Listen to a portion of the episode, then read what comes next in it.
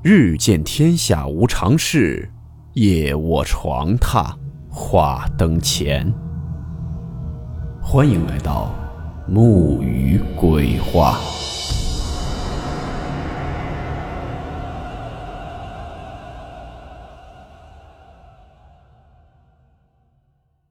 大家好，我是木鱼。今天这个故事是看到某平台一位网友发布的经历。故事名称：《家教惊魂》。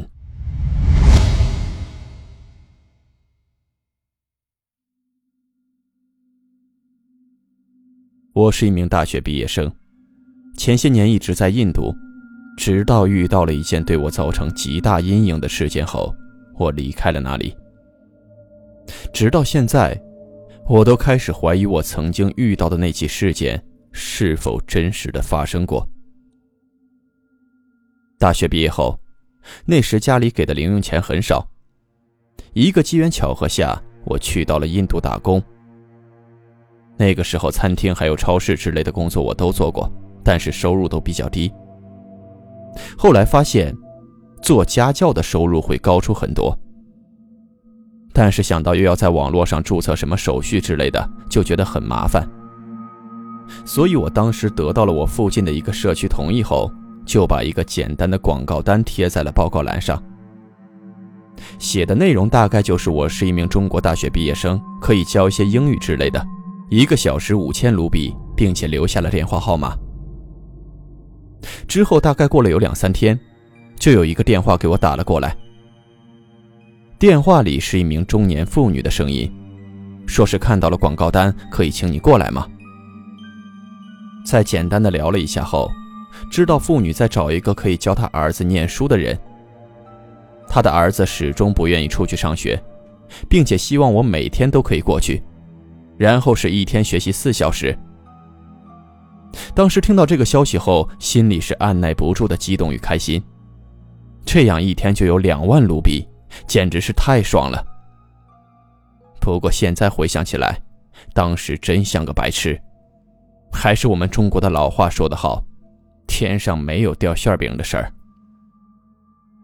当时在他要求每天都去的时候，心里只是有一下感觉奇怪，但是想到每天可以挣那么多钱，就没有再去想那么多，到头就睡觉了。第二天我就赶了过去，因为是从下午五点开始教四个小时的课程，所以我早早吃完饭后就从家里出发了。我跟着那妇女给我的地址找了好久才找到。不过在我到达指定的地点后，我看到的是一个又小又破旧的两层的房子。我到达那里后，天已经开始黑了，周围的氛围感觉特别的诡异可怕。附近很荒凉，没有一户人家，而且这房子也很隐蔽。总给人一种死气沉沉的感觉。当时我心里还嘀咕了一下：住的这种房子，真的可以付得起那么贵的补习费用吗？我就这样一边乱想着，一边紧张地按响了门铃。过了没多久，里面传出了一个妇女的声音，这让我安心了许多。但是在看到开门的妇女后，我什么话也说不出来了。他的头发湿漉漉的，而且感觉黏黏的，不知道都是些什么东西在他头发上，并且还在往下滴着水。紫黑色的黑眼圈特别严重，身材干枯，那眼睛看我的眼神还是往上吊着的，并且还一直挂着一种诡异的笑容。我当时看到这个妇女，我马上就想要回家了。但是后来想到这丰厚的酬金，咬了咬牙，既然来了，还是先看看吧。这时那妇女就邀请我进屋，我说了声打扰了，就跟了进去。我想我当时的声音应该都是在颤抖的。他家的整个氛围说不出的诡异，虽然有灯光，但那灯光仿佛可以照射的范围很小。每一个灯光都只能照亮很小很小的一片区域，就好像那光是被困在了那里，散射不出来。其他地方就会显得很阴暗，而且那些家具也都是一些特别老旧的家具。进门后，我问了那妇女：“我说您孩子在哪里？”在我问话的时候，那大门重重的关上了，又是给我吓得一个激灵。后来回想，关上门后，我仿佛听见了咯哒一声。那妇女听到我说话后，指了指里面的一间房子，说了声“在这里”，然后我就被带到了那里面的房间。老实说，我当时很害怕。从踏进这个家开始，就感到非常的恐怖。到里面的那间房间，这是一间小孩子的房间。房间里有电视机、床、书桌，还有一些布娃娃、机器人之类的。这房间一样的阴暗，只有那书桌上的一盏台灯亮着。然后我此时就看到了那书桌前，有一个小孩子的背影。于是我说了声“你好啊”，便走到了那书桌前。但是当我靠近后仔细一看，才发现，这居然是个人偶，而且也不像是我们买的那些卡通娃娃的人偶，只不过是套了一件童装的衣服，手工缝制的一个布娃娃。而最诡异的是，那张脸在粗糙的布上。只有毫无感情的三个黑洞。那是我们家小孩当我听到妇女说话后，我吓得脸都发青了。也不知道是被眼前的景象镇住了，还是怎么回事我没有尖叫，没有逃跑，已经完全傻在了那里。这个家有问题，还不是普通的问题。如果不是见鬼了，就是这家人是个神经病。我不小心说了句：“这是个人偶吧？”可这妇女听到我的话后，马上就发怒了，冲着我喊：“你说什么？这是我儿子小健啊！”面对着突然发怒、性格大变的妇女，我眼泪都快掉下来了。我不敢大声声张，也不敢再激怒那个妇女，因为现在的种种情况都太不正常了，我完全可能有危险，甚至被杀掉。我不想死，总之先将计就计，先和平的教完课程，快点回家就行了。我说了声知道了，接着我也神经兮兮的跟那人偶说：“来，小健，跟姐姐一起念书吧。”听到我说了这样的话，那妇女笑了一下，恢复到了刚刚正常的样子。当然，那小健并没有回答我，也肯定回答不了我。他只是个人偶，虽然说是在教学，但整个过程也只是我自己一直在自言自语而已。之后的四个小时，真的很像是人间炼狱一样，即使中途休息的时间也是很痛苦。我就这样自己一个人努力的讲完了四个小时，那妇女还是站在我后面盯着我授课。脸上还挂着那诡异的微笑。在我终于撑过了四个小时，我开心的跟那小健说：“那今天就到这里吧。”小健没有回复。那妇女说了一声：“辛苦了，谢谢老师。”看到那诡异的笑容和那妇女的模样，就让我整个头皮发麻。我想赶快整理，赶快回家。可这时，那妇女却说。时间都这么晚了，留下来吃个晚饭再走吧。我连忙说不用了，谢谢。其实我当时心里想的是，拜托，这么恐怖的家还留下来吃饭，我肚子里的东西都快吐出来了。可这时，那妇女却又变得很愤怒的对我吼道：“让我吃过再走，小健想让你留下来吃饭。”就在这说话的功夫，我其实已经来到了那个大门的地方。我想着打开门直接跑，可这时我才发现，那门根本打不开，被上了锁。我突然想起来进门时听到的那嘎哒一声，这疯子太可怕了，我也不清楚我当时为什么可以快速的冷静下来。我并没有跟他起冲突，也没有大喊大叫的到处跑。我越那样做，可能事情的发展就会越糟糕，甚至直接激怒那个妇人。因为我还完全不了解这里的情况，真要有了冲突，我对这儿是陌生的，胜算并不大，还不知道会有什么意外发生。我只好勉强的答应了下来。我笑着说：“那我就不客气了。”之后，他带着我走到了跟厨房连在一起的餐桌前，让我坐了下来，然后拿出菜刀开始准备料理。老实说，当我看到他拿起菜刀时，吓得我是冷汗直流，一点不夸张，尿都快吓出来了。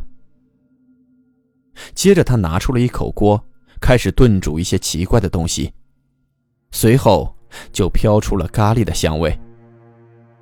原来是咖喱，还好只是普通的料理，并不像那种威廉古堡中锅里炖的是什么蜘蛛、蟑螂。那咖喱并没有特别不好吃，但也没有很好吃。那妇女问说：“这咖喱还合你胃口吗？”我怕又被他狂吼，所以打起精神说：“很好吃，太好吃了。”那你今晚就住这儿吧。这突如其来的一句话，我顿时一懵。他在说什么啊？我说那怎么好意思，不用了，谢谢。那妇女说：“小健知道了一定很高兴的，就请住下来吧。”我又一次的拒绝。可在我第二次的拒绝后，他又开始狂吼，说什么不然小健很可怜的。我当时真的腿都有点软了，这恐怖的地方我怎么能住下来？但是想到有可能被杀死。就感觉更恐怖了。房门我现在出不去，没有选择的余地，只能住下来了。我计划着先住下来，然后找到机会后再逃跑。后来我被安排到跟着小健一起睡，要跟这么诡异的一个人偶睡，我心里别提有多不舒服了。之后他在房间里铺了一张给我用的棉被，然后还对小健说。小健真是太好了，能跟老师一起睡觉。在他离开房间前，还交代说，厕所就在餐厅旁边，还有，不可以去二楼。那妇女走后，我就一直在盘算着怎么逃出这里。手机求救也不能实现，因为到了这附近的时候，手机就已经没有信号了。总之，先等到后半夜吧，那会儿估计他们应该都已经睡了。当时时间大概是晚上十一二点，也没什么要做的事儿，我就把身子缩在被子里，一点一点等着时间过去。也可能是因为精神一直高度紧张，躺下后，不知不觉我竟然睡着了。等我再次醒来，已经凌晨两点多了。那妇女应该睡了吧？我决定趁现在逃出这个恐怖的地方，于是立刻拿起包。脚步放得很轻，慢慢往房间门那里挪，然后一点一点地拧开小健房间的门锁，慢慢地把门打开。我直接尖叫了出来。那妇女就在小健的门口坐着，坐在一个破旧的椅子上，那椅子紧贴着小健的房门。他正瞪着那双紫黑色的眼睛，眼珠向上吊着，脸上还是那副诡异的笑容。该不会，从我睡觉开始，这个妇女就一直在门口监视着我吧？我突然一股寒意从身体里涌了出来，我受不了了，我的精神此时彻底崩溃了，我便大声的尖叫边往旁边跑。想到小健房间没有可以爬出去的窗户，于是我奋力的朝着二楼跑去。眼前出现了一扇门，我也没管那么多，直接就把那门打开了。里面一片漆黑，我找到了电灯的开关，房间亮了起来。这房间里布满了大量的人偶，这也太夸张了吧！我被吓得呆住在了原地。而此时，那房间深处却传出了一个咯咯咯的声音。我往声音处看去，那是一个长着特别大的头、眼睛都快要爆出来的奇怪小孩。当我和他对视后，他发出了那种咯咯咯的诡异笑声，并且正在朝着我一点一点地爬过来。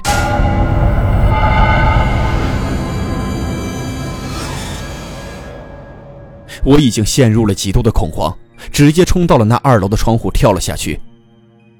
我完全感觉不到痛，因为巨大的恐惧已经超过了疼痛感。但我跳下去后，却不省人事了。等我再次醒来，已经是第二天中午时分。我起身时发现腿疼得特别厉害，脑子里也瞬间回想起昨天的那些场景。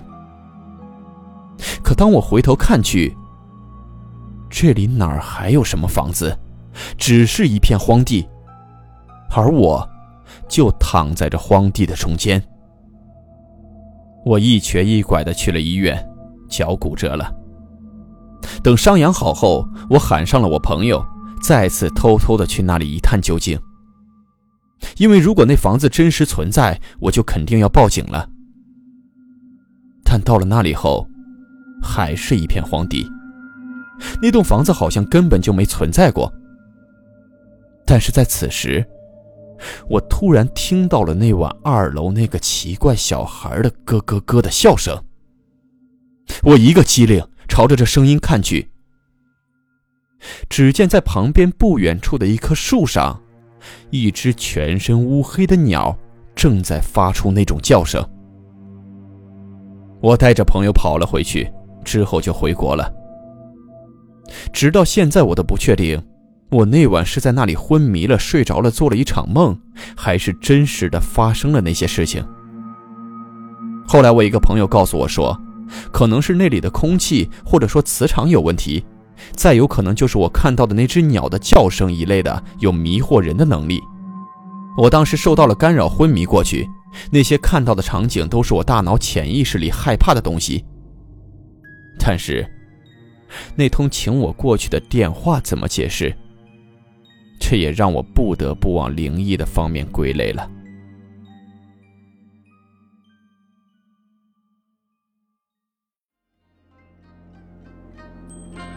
好了，我们今天的故事到此结束，祝你好梦，我们明晚见。